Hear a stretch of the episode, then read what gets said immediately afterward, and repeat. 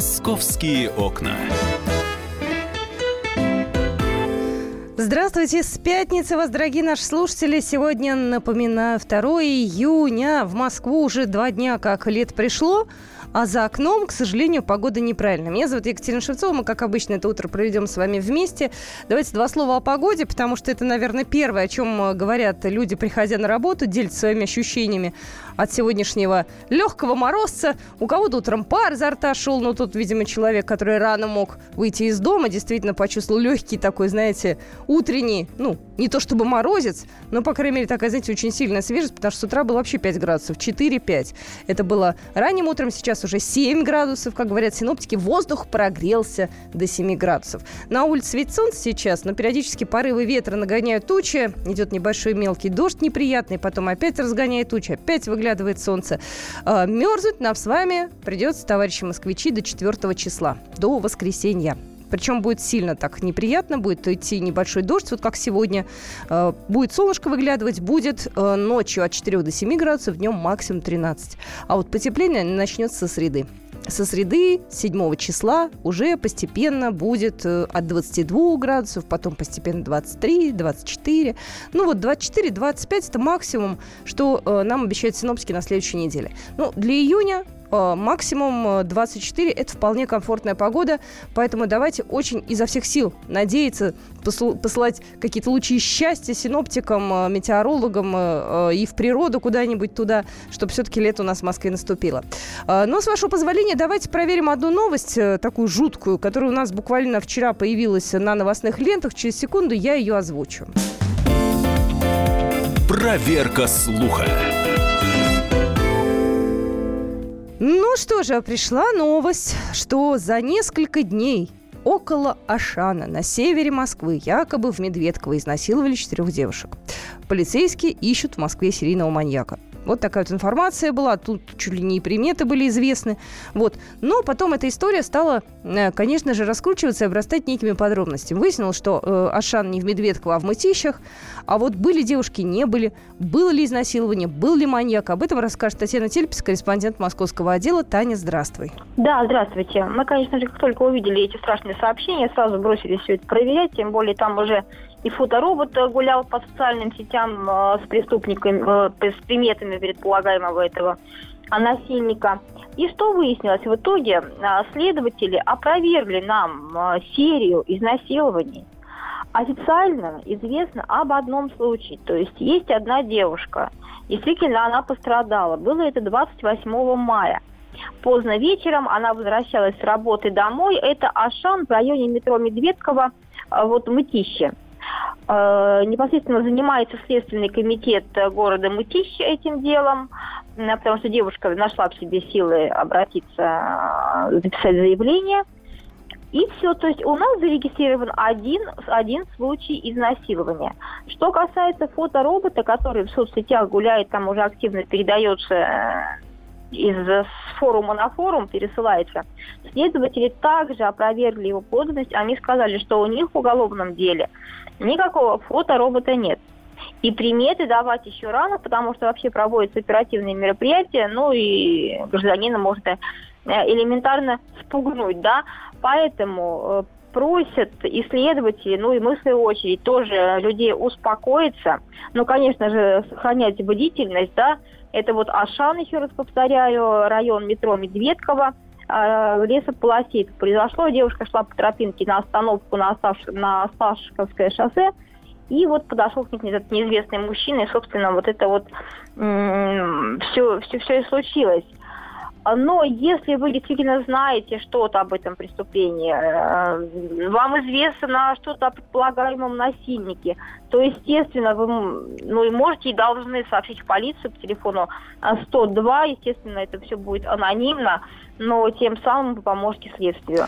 Но главное, что ни о какой серии, ни о каком серийном маньяке речь не идет. Вот это самое главное, что нам вчера сказали и в полиции, и в Следственном комитете. Да, и никто никого, слава богу, не убил, да? Нет, но... нет, нет, нет, девушка, слава тебе, Господи, жива, да, уголовное дело по поводу изнасилования, ну, конечно, тоже... Неприятно, конечно. Да, да, да, да, история очень такая, ну, болезненная для девушки, но уже то, что она нашла в себе силы все-таки обратиться в правоохранительные органы, вот полицейские следователи говорят, молодец, не испугалась и а теперь вот будут его искать, этого злодея, и активно его уже ищут. То есть оперативники работают, но еще на самом деле не так много времени прошло, то есть 28 мая, получается, у нас воскресенье, да, было ну, уже прям поздно-поздно вечером. Она с работы возвращалась. А поэтому вот так. главное, главное, что никакого серийного маньяка в Москве, э, в Подмосковье ближайшем сейчас нет. Вот Спасибо тебе большое. Татьяна Телепина у нас только что а, была да. Да, в, э, в эфире с нашим традиционным упражнением под названием «Проверка слуха». «Московские окна».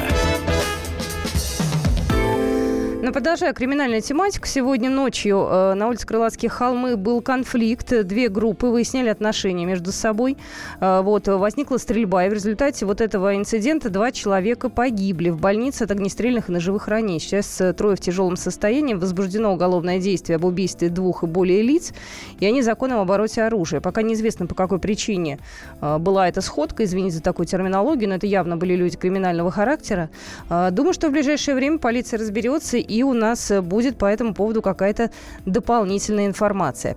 А, давайте пройдемся по основным московским новостям. А, я постараюсь все-таки сегодня в пятницу э, к хорошим новостям э, вас направить. Все-таки впереди выходные, солнце хочется. И так у нас, к сожалению, погода подкачала, поэтому давайте радовать себя сами. Ну, давайте начну, наверное, с тех людей, которые захотят погулять в эти дни. Э, живописный участок э, набережной Тарас Шевченко в столице все лето по выходным и праздничным дням будет пешеходной зоной. Э, там, в общем-то, будет организовано движение для людей, машины туда никак не попадут. Предполагает, что это будет такое место достаточно популярное у спортсменов, у велосипедистов, у тех, кто на роликах катается. Когда это будет работать? Когда введена вот эта вот практика? С 26 мая по 1 сентября запрещено передвигаться от дома номер 12, трейн 26 по Кутузовскому проспекту до моста Багратион. Запрет действует с 23 часов накануне выходного или праздничного дня до 6 часов утра следующего рабочего дня. Там будут останавливать э, специальные дорожные блокираторы. ЦУД уже разработала систему организации дорожного движения, чтобы эти изменения не создавали никаких неудобств для автомобилистов. Вот такая вот информация. Я надеюсь, что в эти выходные э, можно будет спокойно погулять. И я искренне надеюсь на то, что никаких э, недовольств и пробок у москвичей это не вызовет. Э, место такое, я бы не сказала, что сильно оживленное, тем более в выходные все разъезжаются на даче, поэтому мне кажется, это пойдет нам только на пользу. «Московские окна».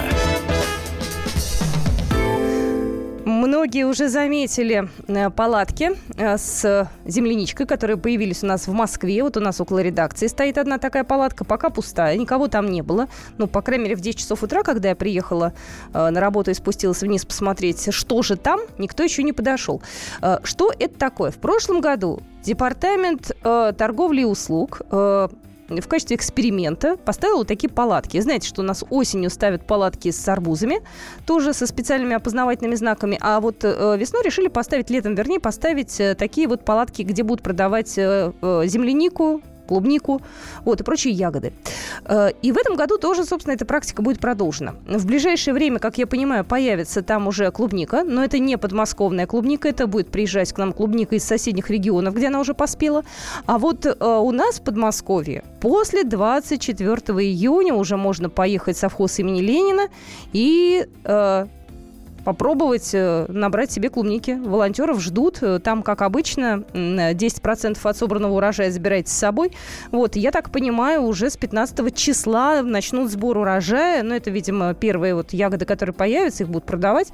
А потом уже, когда ягод будет много, уже волонтеры смогут приехать, помочь и собрать, и продать. Но мы обязательно позовем в студию э, директора совхоза э, Павла Грудинина. Он к нам приходит э, достаточно, вот, э, так скажем, постоянно. Вот как только сезон, он к нам приходит, мы с ним э, разные вопросы обсуждаем. Вот, но сезон клубники, он уже вот-вот начинается, и я думаю, что в ближайшее время уже ягоды в этих палочках появятся. Так что не пугайтесь, покупайте. Ну, если цена не устраивает, подождите чуть-чуть. Я думаю, что ближе там, не знаю, к середине июня она подешевеет. А, продолжим разговор на разные московские темы через две минуты. «Московские окна».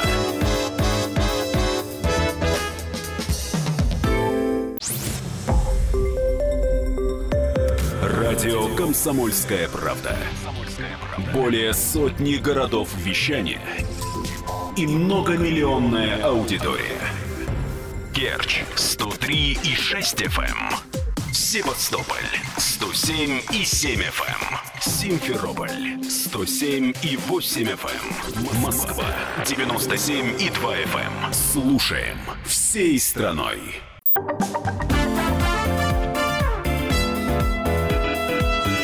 Московские окна. Итак, э, продолжается наша программа. Это «Московские окна». Меня зовут Екатерина Шевцова. На всякий случай напоминаю, пятница сегодня, 2 июня. Э, глядя за окно, э, честно говоря, как-то не верится в то, что сегодня 2 июня. Почему-то это больше похоже на начало мая, потому что очень и очень холодно. Ну и надеюсь на то, что в ближайшее время все-таки у нас распогодится. Александр Газа у нас в студии. Тема сейчас будет абсолютно не летняя, такая достаточно не, Злободневная. Не, не, не выходного дня, так скажем. Нет, совсем не, нет. Не предвыходного. Ну что, пятница рабочий день, имеем право. Да, привет, Катя. Привет. А, слушай, но мы с тобой не дали, как на прошлой неделе, когда к нам приходили а, в традиционный четверговый эфир полицейские рассказывали самых распространенных способах мошенничества, когда жертвами становятся пожилые люди. Так вот, моя история как раз-таки в основном о пожилых людях. Более того, в основном это одинокие женщины. Ну, не только пожилые, но в основном, да. Угу.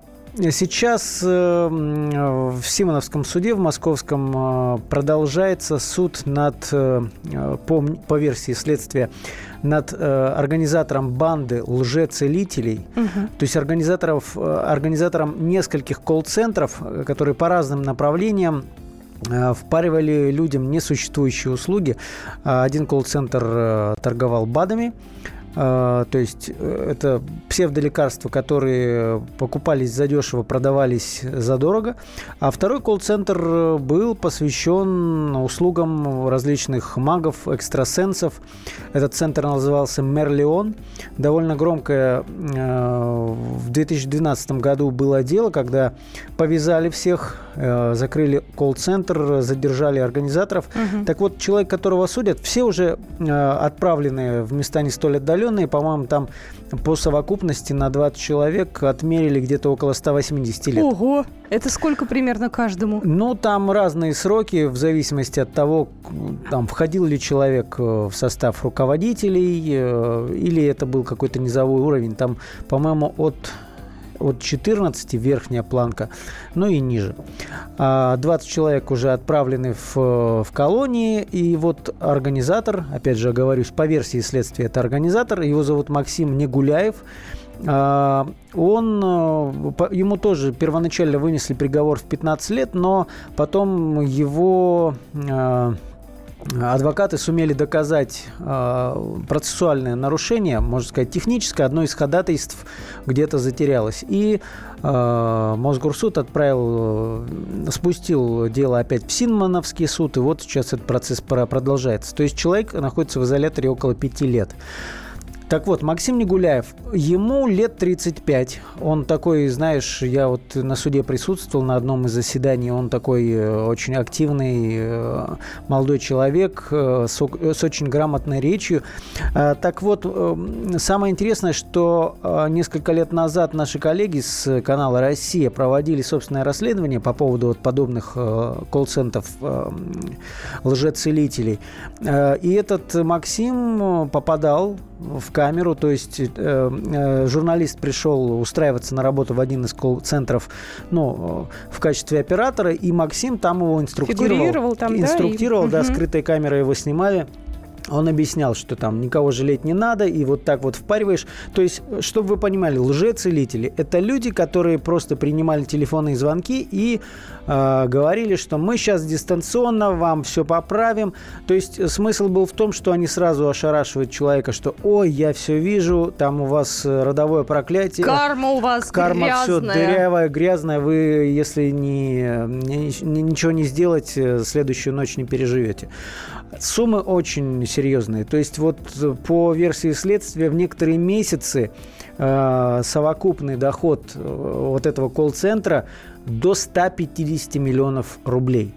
Но в суде фигурирует гораздо меньшая цифра, там около 40 пострадавших доказанных угу. э, и совокупный ущерб около 7 миллионов рублей, потому что, вот мне рассказывают ну, источники вследствие, так скажем, они говорят, что многие пострадавшие реально, да, люди, которые не получили э, услуги, да, за которые заплатили, они даже при всем при этом – считают, что маги, колдуны, если они будут участвовать в этом процессе, им э, сделают плохо. То есть они даже вот на этом этапе продолжают верить в то, что это люди, которые обладают какими-то способностями.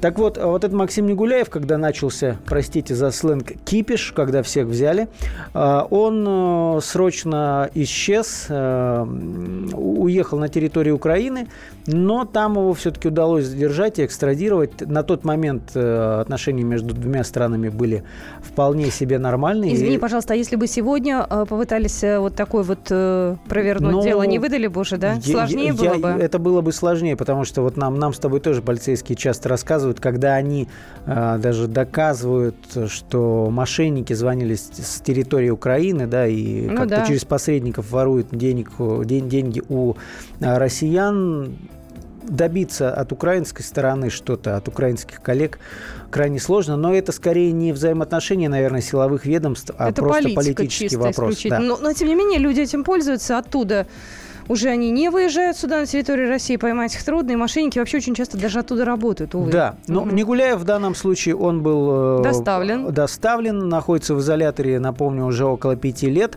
У меня на, на суде с ним небольшой разговор э, состоялся. Он уверяет, вот его позиция, что он не руководитель и основатель этого центра, а, а всего лишь пиарщик, который а, оказывал вот всем этим организациям такие рекламные услуги. Он организовал, организовывал для них эфиры на маленьких кабельных каналах, э, каналах, куда приходили различные экстрасенсы и в прямом эфире призывали всех звонить, звонить, звонить. То есть он э, считает, что это заказ силовиков и журналистов, а он вообще ни в чем не виноват. Жертва, mm. да. Но, а в это кто-то поверил хотя бы? Ну, суд обязан рассматривать эту точку да? зрения, да. Там до прения сторон пока не дошло, пока все на стадии опроса свидетелей, но, например, а, довольно странно, что у пиарщика, который оказывает услуги, например, во всех этих организациях, был а, собственный кабинет – Кроме того, каждый день бухгалтерия отправляла ему отчеты как прошел день в экономическом смысле этого слова, сколько денег заработано. Он говорит, что а я просто оказывал консультационные услуги, и мне для аналитики, чтобы объяснить владельцам этих компаний, а, на какие прибыли им можно рассчитывать там через год, через два, я просто вот для них анализировал, вот каждый день циферки собирал. Но это довольно странно. А, в общем, э, прокуратура сейчас э, пытается доказать в суде, что все-таки Максим Негуляев виновен. А, напомню, что в прошлом году, когда а, его подельникам давали сроки, он, его вклад в это дело, так скажем, суд оценил в 15 лет. А, как будет в этот раз, мы, наверное, узнаем уже через несколько месяцев. Я не думаю, что там все затянется. Но просто о чем мы сегодня говорим? Вот такие колл-центры, к сожалению, увы, до сих пор работают. Запретов на оказание таких услуг нет. Э, ты, ты знаешь, э, потрясающий был момент, когда э, в суде зачитывали показания одного из свидетелей, работ, нумеролога, работный, работавшего в этом центре. Он пришел и предоставил в качестве своего официального документа бумагу, которую выписал сам себе. То есть он сам себе, себя сертифицировал, и при этом он рассказывает, что э, я увидел объявление о приеме на работу, там требуются нумерологи, астрологи и прочее, вот это нечисть. Э, Слушай, это как это? В газете пришел, и, и его спрашивают, а вашу квалификацию кто-то э, проверял? Нет, я просто стал со следующего дня работать. И, и вот такая, э, еще раз повторюсь, нечисть работает в таких колл-центрах. Дорогие друзья, просто не верьте. Ну, понятно, что ситуации бывают разные, и человек пытается схватиться за какую-то соломинку, возможно. Но, ребята, это чистый развод. Ни, никакие они ни маги, ни экстрасенсы. И тем более дистанционно такие вещи невозможны. Это все бред. Поэтому прежде чем потратить, там люди тратили и сотни, и миллионы рублей.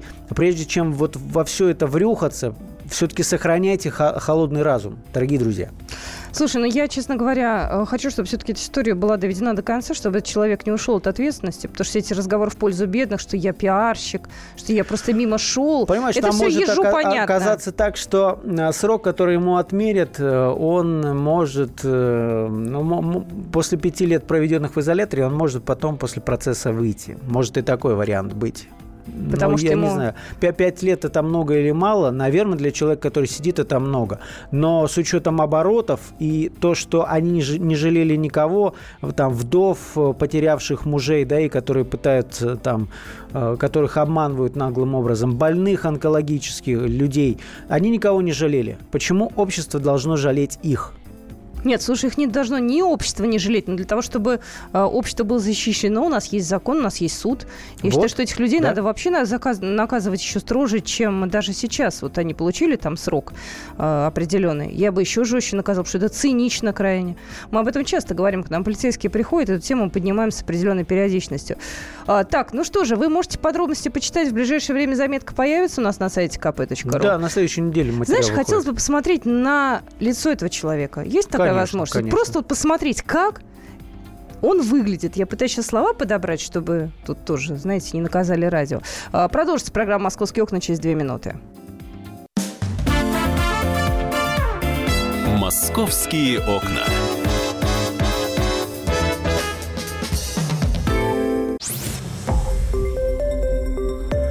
Радио Комсомольская правда". Более сотни городов вещания и многомиллионная аудитория. Хабаровск 88 и 3 FM. Челябинск 95 и 3 FM. Барнаул 106 и 8 FM.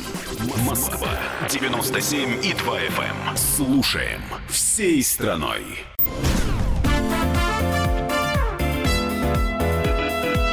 Московские окна.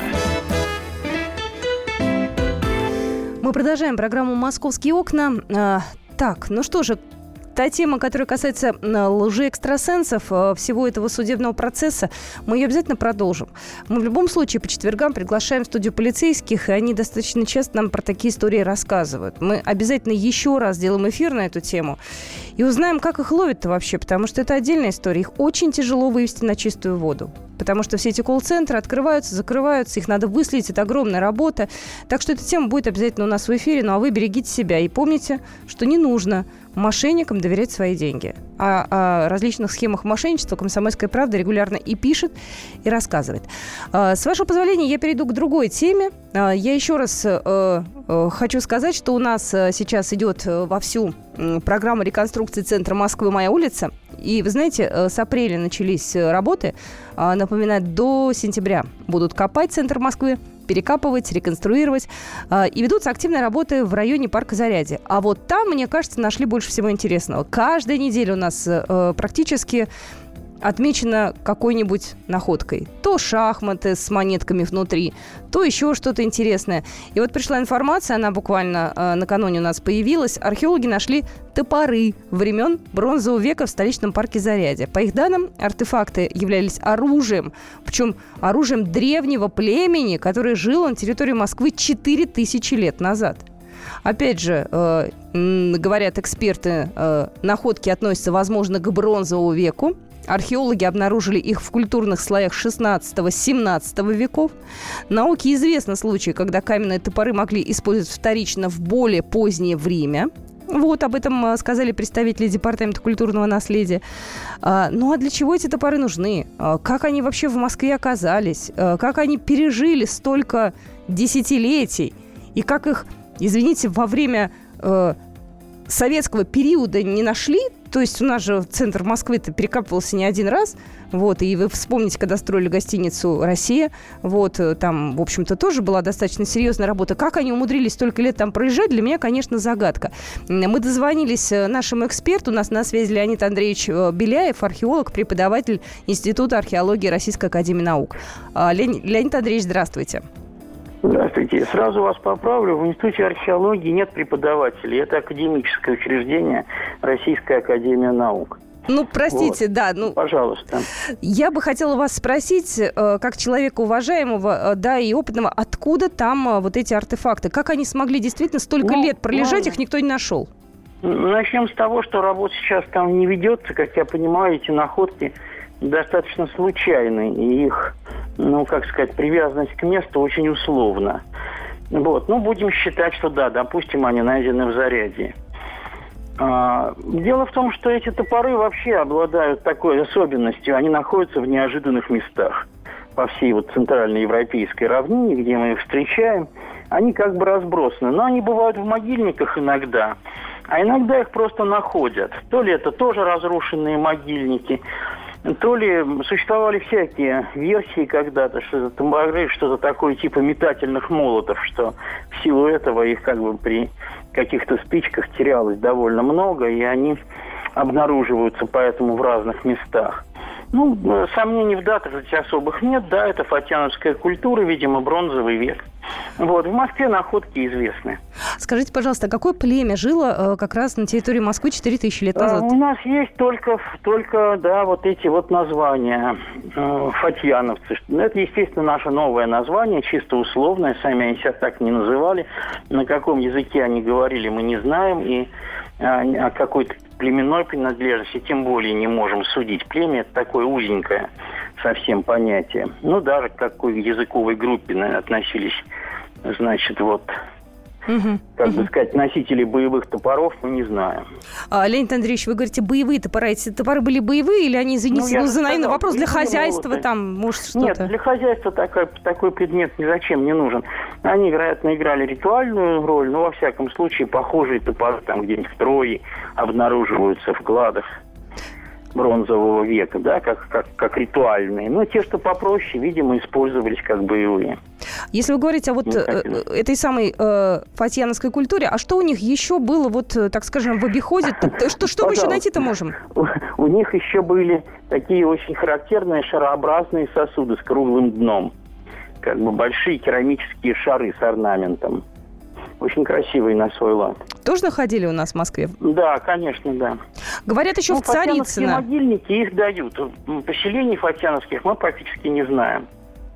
Мы знаем могильники, случайные находки, прежде всего топоров. Скажите, пожалуйста, еще такой вопрос. За последние вот два года у нас очень много было разных находок. Э, вы э, вообще, ну, как бы интересуетесь наверняка ими, да? Какая вот, с вашей точки зрения, самая любопытная, которая действительно для науки принесет очень много Самая открытий? любопытная находка на том же заряде была сделана на моем седьмом раскопе.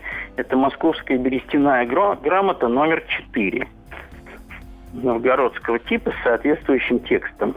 Они очень много писали в 15 году и говорили. Ну, поскольку у нас археология это теперь такое вроде спорта, то, соответственно, каждая новая новость смывает предыдущую. А вот эта берестяная грамота, о чем там? Вы смогли ее прочитать? О конечно, конечно, мы смогли сразу ее прочитать. Это грамота о том, что некий человек дает отчет своему господину о том, что он поехал в Кострому э, по его поручению но некий Юрий с матерью, ну, видимо, жившие в Москве, его задержали и, значит, вот заставили заплатить дважды. Сначала одну сумму денег, а потом другую. Вот это все, что мы знаем. Это первое упоминание города Костромы в берестяной грамоте. Упоминаются а, денежные единицы, такие как а, значит, а, полтина, белка и так далее – ну вот, собственно говоря, замечательная грамота. Ну дай бог, чтобы у нас еще больше находок было. Огромное спасибо. У нас на связи был Нет, Леонид Андреевич рад. Беляев, да, а, археолог. Ну мне же очень хотелось бы, чтобы находки эти э, как-то народу рассказывали о них и показывали, мы от себя это делаем. Вот, но если археологи будут еще больше делиться какими-то своими интересными знаниями, нам, мне кажется, будет э, и полезно, и интересно. А парк Зарядье, он уже откроется для посещения в сентябре. Насколько я понимаю, работы ведутся достаточно активно. Будет открыт парящий мост. Э, там много что будет сделано. Опять же, э, всю структуру этого самого парка вы можете посмотреть у нас на сайте kp.ru. А, но и до этого момента, я думаю, найдут очень много еще интересного. Если у нас э, буквально вот каждую неделю по одной находке, то я думаю, штук 10-15 еще каких-то артефактов наверняка будет найдено. Московские окна. Мы продолжаем нашу программу. Что в Москве еще происходит важного? Но я еще раз напоминаю, а, в Москве находится мощь Николая Чудотворца. И вот подсчитали за, так скажем, уже ну, определенное время присутствие мощей в Москве. Среднее стояние в очереди а, примерно составляет 6 часов. Об этом сообщил журналистам заместитель руководителя Департамента национальной политики и межрегиональных связей Москвы, начальник управления по связям с религиозными организациями Константин Блаженов. Э, правительство Москвы сделало все для того, чтобы людям было комфортно. Я напоминаю, наша Наталья Варсегова работала там э, волонтерам, а, людям помогают волонтеры, находятся медицинские, естественно, работники, э, туалеты есть, люди могут э, воду взять, э, там и продается еда, то есть, в общем-то, ну, сделано все, чтобы люди себя чувствовали комфортно. И, кстати, отмечено уже максимальное время пребывания в очереди, это было в субботу, в 11 часов люди стояли. Вот на данный момент мощам уже поклонились 300 тысяч верующих, вот, а я напоминаю, 10 дней они находятся в столице. Вот 22 э, числа стали пускать паломников э, вот э, в уже храм Христа Спасителя. Ну и тоже немного статистики. 35 человек из очереди, которые вот как раз стояли, обратились за помощью к медикам за 10 дней. Вот такая вот статистика. Ну, в общем-то, люди, в общем, все могут подходить к специалистам. У кого-то давление поднимается, но все получают квалифицированную, помощь. Но, опять же, по нашим наблюдениям, в выходные дни очереди самые большие, но тут и статистика есть, 11 часов люди стояли.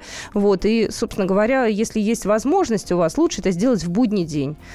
Вот такая вот информация. А, слушайте, тут синоптики тоже делятся своими наблюдениями. Вот только-только пришла информация. Ну, во-первых, сегодня будет сильный ветер, будет холодно, будет небольшой дождь. Но ветер, кстати, будет максимум 12-14 метров а, в секунду. То есть не очень такой, прям я сказала, даже спокойно все будет. Вот, но что самое важное, мокрый снег выпал на московский Киевский вокзал и площадь Европы. Я что-то даже растерялась не знаю, что сказать. В моем, по крайней мере, детстве такого не было. И вообще я не помню, чтобы в Москве шел снег летом. Град был, да, а вот э, э, снега не было. Вот, опять же, синоптики говорят, что погода в Москве отстает от календаря на один месяц. Странно мы как-то, ребят, живем. Когда у нас был март, мы опередили графики, говорили, вот эта погода соответствует апрелю. Слушайте, мы так в апреле и застряли. Все, московская погода поняла, что для нее межсезонье это самое кайфовое время. Вот когда, знаете, противно, не очень тепло, мокрый. Вот это нормально. Ладно, ребят, давайте подождем. Надеюсь, что на следующей неделе все-таки придет то самое потепление, чуть ли не 30 градусное. Мы обязательно об этом вам расскажем в рамках программы «Московские окна». Ну что же, я жду изо всех сил Оксану Фомину. У нас будет афиша, у нас будут гости, поговорим про фестиваль реконструкций. Так что все будет интересно. «Московские окна».